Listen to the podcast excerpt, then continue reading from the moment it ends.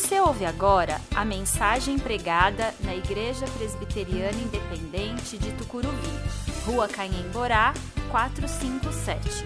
Venha nos fazer uma visita aos domingos, 19 horas. Temos estacionamento próprio e estamos a 800 metros da estação Tucuruvi, linha azul do metrô.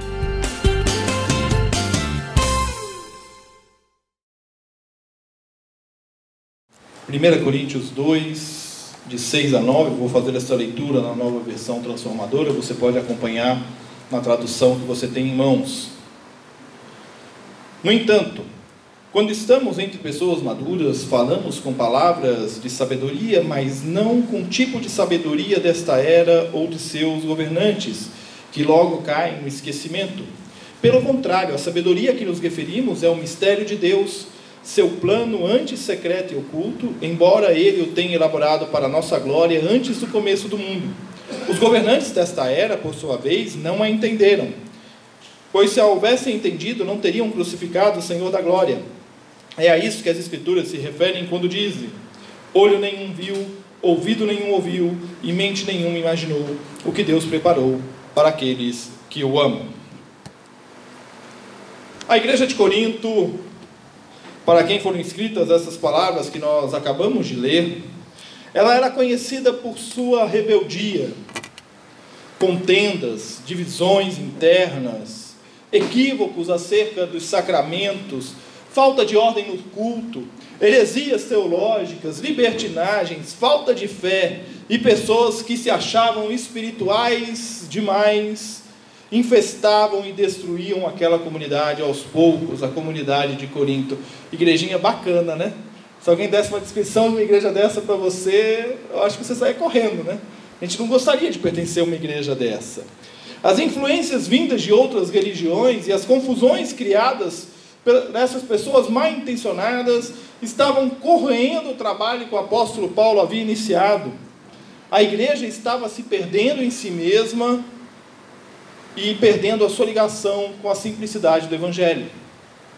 Corinto era uma das maiores cidades do Império Romano à época. Era um ponto de passagem entre a região da Judéia e Roma. E por ali passavam pessoas das mais variadas culturas e das mais variadas religiões. Era uma cidade cosmopolita, não muito diferente da nossa cidade. Corinto não era apenas uma das maiores cidades mas era também conhecida por ser uma das mais corruptas. Suborno para liberar a passagem de mercadoria, comércio sem tributação, eram apenas algumas das oportunidades de se corromper um fiscal romano naquela época. Nada muito diferente dos nossos dias, né? Corrupção não é de hoje. Segundo os comentaristas, o apóstolo Paulo teria escrito quatro cartas para a igreja de Corinto, da qual apenas duas permaneceram, nós temos, as temos aqui até hoje.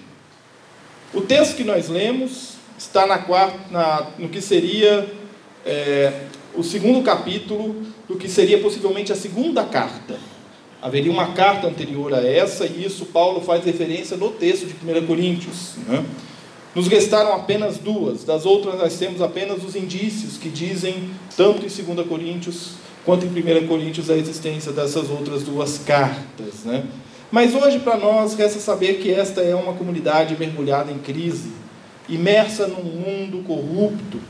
E Paulo escreve as palavras que lemos, que faz parte do início desta carta, onde o apóstolo começa a fundamentar a sua atuação, e ele o faz falando da maneira como ele agiu quando estava pessoalmente com os coríntios, convivendo com eles e falando a partir da realidade deles. Hoje nós damos início a uma série de mensagens que vai falar sobre a nossa essência, sobre o que nós somos, sobre o que nós fazemos e sobre o que é ser e viver igreja. Nós vamos falar sobre capacitar, sobre evangelizar, sobre integrar e sobre cuidar. Nós vamos falar de ser comunidade, de estarmos unidos com Cristo e unidos uns com os outros, sempre unindo vidas. O mês de março é o mês de aniversário da nossa igreja. E pastoralmente, nós tomamos uma decisão que todo ano, no mês de março, nós vamos revisitar os nossos princípios básicos. Geralmente, quando a gente faz aniversário, a gente não costuma lembrar, né? Mas chegando perto do nosso aniversário, a gente não vai lembrando daquelas coisas lá do passado, como, como era quando a gente era criança, quando a gente era mais novo. Vamos nos lembrando dos fatos do passado.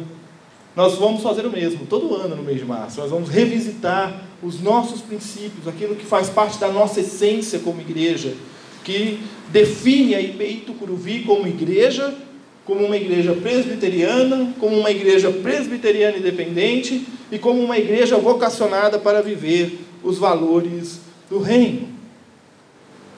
Nós somos comunidade, nós vamos trabalhar hoje, conversar hoje sobre sermos uma comunidade para capacitação. E você já deve ter reparado aqui no quadro, que está aqui já há um bom tempo, quando nós desenvolvemos essa logo, Cada um desses elos tem um significado e está fácil de associar. Né? O amarelo significa capacitar. E nós vamos falar hoje sobre capacitação. E nós vamos começar compreendendo que nós somos capacitados para aprender as palavras de sabedoria. Em nosso texto, Paulo está contrapondo a sabedoria do mundo com a sabedoria de Deus.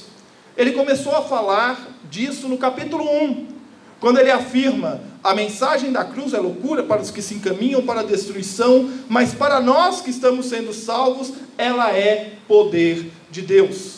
E ele continua ainda falando no capítulo 1: Pois a loucura de Deus é mais sábia que a sabedoria humana, e a fraqueza de Deus é mais forte que a força humana. É nesta linha argumentativa que Paulo se apresenta na carta dizendo que quando esteve em Corinto, não fez uso de sabedoria humana, nem de técnicas persuasivas para pregar o Evangelho, para convencer os coríntios acerca do Evangelho, mas ele pregou o Evangelho, que é o poder e a sabedoria de Deus. Já no capítulo 2, Paulo está aprofundando este conceito, dizendo que esta palavra de sabedoria é ensinada com mais vigor quando está na presença de pessoas maduras espiritualmente. Nota-se aqui que Paulo aponta para uma evolução, um crescimento necessário na vida do cristão.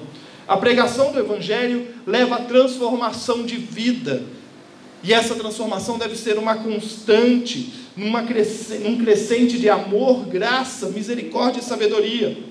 E esta sabedoria, ela é dada e adquirida quando nos aproximamos da palavra de Deus e dela aprendemos e nela nós nos desenvolvemos. Com ela nós adquirimos o espírito misericordioso, o amor a Deus, a si mesmo e ao próximo. Nós adquirimos sensibilidade espiritual. Ao longo da história, a Igreja de Cristo preservou este princípio do ensino. Ele é fundamental para a igreja e é uma das ordens de Cristo a seus discípulos. Disse Jesus, portanto, vão e façam discípulos de todas as nações, batizando-os em nome do Pai, do Filho e do Espírito Santo. Ensinem esses novos discípulos a obedecerem todas as ordens que eu lhes dei. E lembrem-se disto, eu sempre estou sempre com vocês até o fim dos tempos. Mateus 28, 19 e 20. Este ensino foi feito de diversas maneiras ao longo dos séculos. E sempre que nós falamos de ensino na igreja, sempre que nós falamos de ensino na igreja, nós nos lembramos da escola dominical. No entanto, se você for parar para pensar, a escola dominical ela é relativamente jovem na história da igreja. A escola dominical não tem nem 300 anos de vida na escola da igreja, na história da igreja. Perto de dois mil anos de caminhada cristã. Existem outras formas de ensino. Como a igreja ensinava? Nós vamos ver isso daqui a pouco. Olhando para a igreja nos nossos dias, será que nós temos Cuidado de ensinar as palavras de sabedoria. Será que os cristãos têm buscado conhecer as palavras de sabedoria que são o poder de Deus? Este ensino é ofertado a vocês de três maneiras aqui na igreja. Você tem a oportunidade de aprender na escola dominical. Você tem a oportunidade de aprender na pregação da palavra, nos cultos de quarta-feira e no culto de domingo. Você tem a oportunidade de aprender por meio do discipulado. Em todos eles, nós temos preservado e perseverado e lutado para que as palavras de sabedoria sejam ensinadas, para que haja fundamentação bíblica e teológica no ensino da palavra e que você compreenda a urgência de se viver o Evangelho em nossos dias. O ensino do Evangelho não é um ensino para a alienação e para o afastamento da sociedade, mas sim para nele permanecer e nele lutar. Por isso, além de capacitados para aprender as palavras de sabedoria, nós somos capacitados para encarar o mundo. Diz Paulo que a sabedoria deste mundo cai no esquecimento. Não é para a vida, mas sim para a morte. Por isso a sabedoria de Deus é loucura para os que não creem. Por isso os governantes crucificaram Jesus, que é a sabedoria de Deus que se manifestou como poder de Deus ao ressuscitar. Quando Paulo se refere aos governantes no nosso texto, ele está falando da liderança política daquele tempo, de quem está inserido na sociedade e ocupa o poder diante dos homens. Estes poderosos se escandalizaram com a mensagem de Jesus e o crucificaram. No entanto, passado alguns anos da morte e ressurreição de Jesus, o ensino dos governantes caiu no esquecimento. Por quê? Porque é Cristo quem agora governa. Sua morte na cruz derrotou os seus inimigos e todo o poder pertence a Jesus. Diante de tanto poder e sabedoria, deve o crente então ignorar a sabedoria do presente tempo? De forma nenhuma. Nós devemos nos lembrar que nós não fomos chamados para nos isolarmos do mundo, mas sim nele está. É o que Jesus pede em sua oração, lá em João 17, 15 a 18, diz ele: Não peço que, não peço que os tire do mundo, mas que os protejas do maligno. Eles não são deste mundo, como eu também não sou. Consagras uma verdade que é a tua palavra. Assim como tu me enviaste ao mundo, eu os envio ao mundo. Os poderes do mundo não devem jamais nos impedir de viver o amor de Deus. E ao longo da história, a igreja de Cristo preservou este ensino. Nós somos tentados a achar que não. Quando nós olhamos para o passado, principalmente no período da Idade Média, o relato que nós temos das igrejas é do surgimento dos monastérios. E parece que essa imagem do monastério se fixa na nossa mente, e parece que a igreja se resumia ao templo, às vilas e ao monastério. E parece que a religião era vivida apenas ali, dentro daquelas paredes do mosteiro. E nós nos focamos nessas gerações de cristãos que ficaram ali trancados. E aí a gente tende a achar que quando chega a reforma, Lutero, Calvino vem e enfiam o pé na porta do monastério e abrem, parece que aí a religião volta para a rua. Mas não é isso que acontece. Até mesmo o isolacionismo do monastério teve o seu propósito na história da fé cristã. Nós devemos a estes monges a preservação dos textos bíblicos que nós temos em mão hoje. Por séculos, ano após ano, estes homens copiaram o texto sagrado para que ele não se perdesse. Conforme ia envelhecer no papel, a tinta tinha tendia a sumir. Então eles iam copiando, ano após ano, o texto sagrado. Mas enquanto uma minoria de cristãos se isolava nos monastérios para cumprir o propósito de Deus numa frente de atuação do reino de Deus, do lado de fora do gerações de anônimos, cujos nomes não se encontram nos livros de história, mas se encontram no livro da vida, viviam o Evangelho, influenciando seus filhos, seus parentes, seus amigos, seus vizinhos. Olhando para a igreja nos nossos dias, será que nós temos nos isolado, nos afastado do mundo? Olhando em perspectiva histórica, a igreja reformada no Brasil foi profundamente influenciada por um movimento surgido nos primeiros anos da reforma, que deu origem aos peregrinos que migraram para os Estados Unidos e que se desenvolveu até a chegada dos primeiros missionários presbiterianos ao Brasil, a saber, o puritanismo. O puritanismo marcou e marca profundamente a nossa identidade como igreja.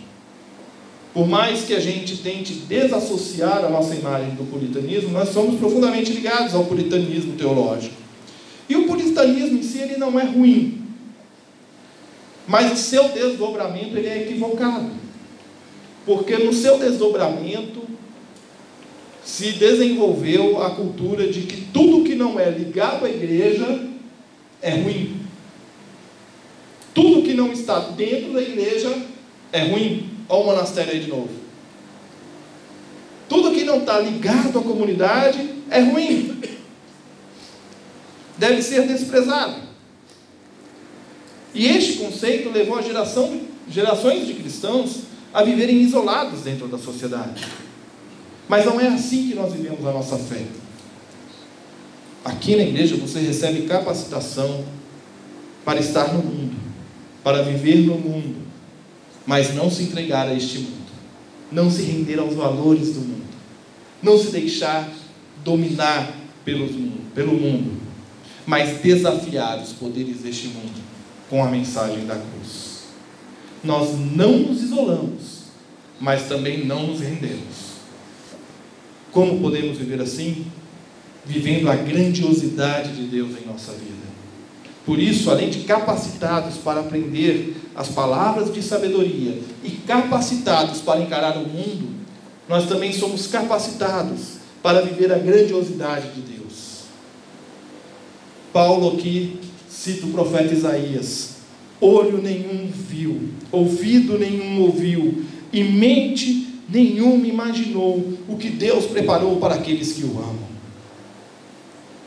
Quando contrastado com a sabedoria dos governantes e dos sábios do seu dia, a sabedoria de Deus excede qualquer pensamento e ideia.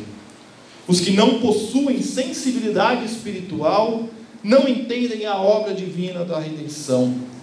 O poder da mensagem da cruz se manifesta, dentre outras formas, quando nós somos convertidos pelo Espírito Santo, e a conversão não se dá em apenas uma esfera ou apenas um aspecto da sua vida. Deus não está salvando a sua espiritualidade. Deus não está preocupado em resgatar a sua alma. Sabe por que ele não está preocupado em resgatar a sua alma? Porque uma das confissões mais antigas de fé da igreja diz que nós cremos na ressurreição do corpo. Então não é apenas a alma, é também o corpo, é também a mente, é também o coração, é também o intelecto a conversão é um processo que se dá no todo do ser humano. No todo. E eu já disse aqui mais de uma vez que uma das evidências mais difíceis de nós demonstrarmos a nossa vida, a nossa conversão, é o nosso apego às questões materiais ao dinheiro. Essa é a parte mais difícil. E acredite-me, se você tem um apego muito grande ao dinheiro, Deus vai tocar na sua ferida. Porque é só tocando na ferida e tratando que ela é curada. Nós temos muitos cristãos que têm Deus na ponta do lado, mas sem o dinheiro no coração. E a gente precisa tomar cuidado com isso. Mas quando nós entendemos que a conversão é um processo que se dá todo do ser humano, nós compreendemos então o que Paulo quis dizer quando escreveu um pouco antes do nosso texto, no capítulo 1, quando ele diz: Assim, quando pregamos que o Cristo foi crucificado, os judeus se ofendem e os gentios dizem que é tolice, mas para os que foram chamados para a salvação, tanto judeus como gentios, Cristo é o poder de Deus e a sabedoria de Deus. A grandiosidade de Deus não está na quantidade de benefícios e prazeres deste mundo que ele pode te dar. Nós podemos ter estes benefícios.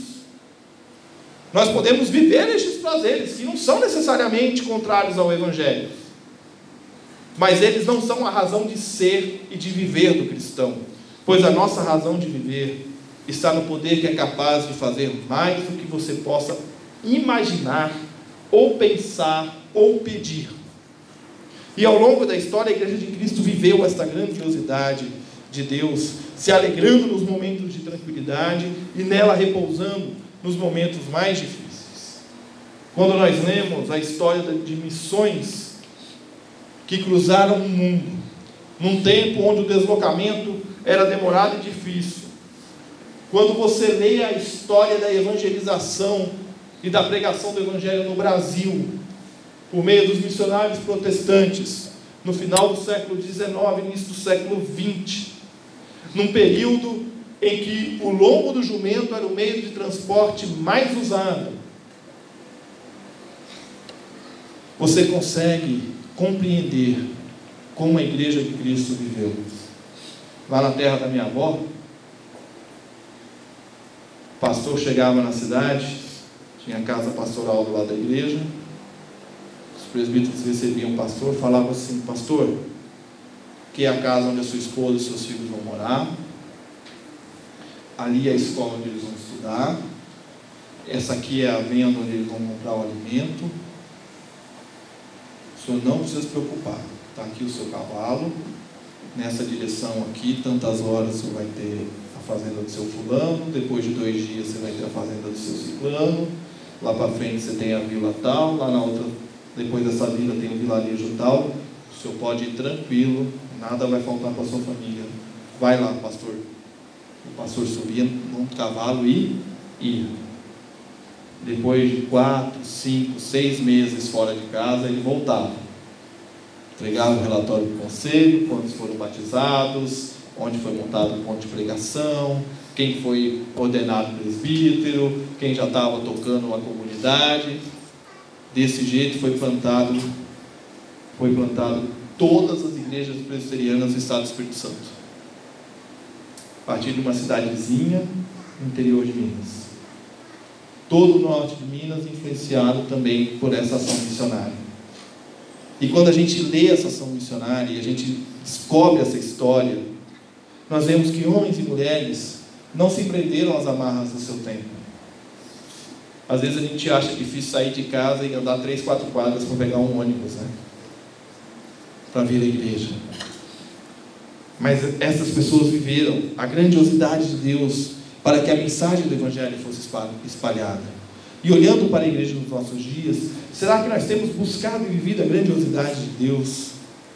Por meio da pregação da palavra, nós temos com temor e com ousadia provocado e instigado vocês a buscar uma vida unida a Deus e ao próximo, compreendendo que o que olho nenhum viu, ouvido nenhum ouviu e mente nenhuma imaginou, o que Deus preparou para aqueles que o amam, não é uma promessa de que Deus vai satisfazer os desejos do seu coração, mas sim que nós não temos como expressar e nem definir o que Deus é capaz de fazer em nós com justiça, com amor, com misericórdia e com graça.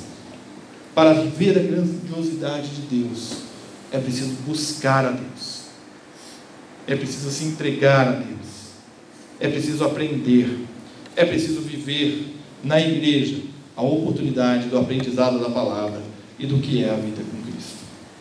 Concluindo, Paulo escreve em sua primeira carta aos Coríntios, dentre outros assuntos, sobre a necessidade de vivermos e compreendermos o poder da mensagem da cruz. Esta mensagem não é anunciada com argumentos persuasivos e astutos, mas sim de maneira simples, firmado no poder do Espírito Santo. É assim que nós somos capacitados para aprender as palavras de sabedoria, nós somos capacitados para encarar o mundo e nós somos capacitados para viver a grandiosidade de Deus. Na conclusão do capítulo 2, Paulo, ao contrastar a sabedoria do Espírito com a sabedoria humana, finaliza dizendo: mas nós temos a mente de Cristo. Nós temos a mente de Cristo. É para isto que capacitamos, para que cada dia mais você e eu possamos ter a mente de Cristo, pensar como Cristo, amar como Cristo, viver como Cristo, sem deixar, sem deixar de ser você, mas deixando claro que nossa mente, o nosso coração não nos pertencem mais. Nós fomos enxertados no corpo de Cristo, Paulo vai dizer. Nós somos colocados no corpo de Cristo. Nós estávamos plantados em meio ao pecado. O Espírito Santo nos tirou dali, nos enxertou no corpo de Cristo. Nós somos galho ligado à parreira, vida em comum, vida verdadeira, e unidos com Deus e com o próximo. Nós somos desafiados a nos capacitarmos para viver num mundo tomado pelo pecado. E por isso mesmo, carente do Evangelho que transforma, que muda a nossa mente, que nos faz aprender as palavras de sabedoria, que nos dá força para encarar o mundo e nos prepara para viver a grandiosidade de Deus em nossas vidas. O mês de março é o mês de aniversário, do nosso aniversário. Por isso nós vamos recordar e revisitar os princípios básicos para nos lembrarmos por que nós estamos aqui e por que nós vivemos em comunidade. Nós somos comunidade para capacitar. Como eu já disse no início da mensagem, é o que representa o elo amarelo da nossa logo. É o que nós fazemos como igreja. E eu quero desafiar você a acessar o site da igreja essa semana, a ouvir esta mensagem novamente, a se capacitar conosco para os desafios da vida. São muitos, muitos desafios. E domingo que vem nós falaremos de um deles, que é o princípio básico e urgente da nossa igreja. E por isso mesmo, por ser urgente, ele é representado pela cor vermelha na nossa logo, a evangelização. Até lá, coloque no seu coração que nós fomos chamados para vivermos em comunidade. Nós fomos chamados para juntos confessarmos que Jesus Cristo é o nosso Senhor.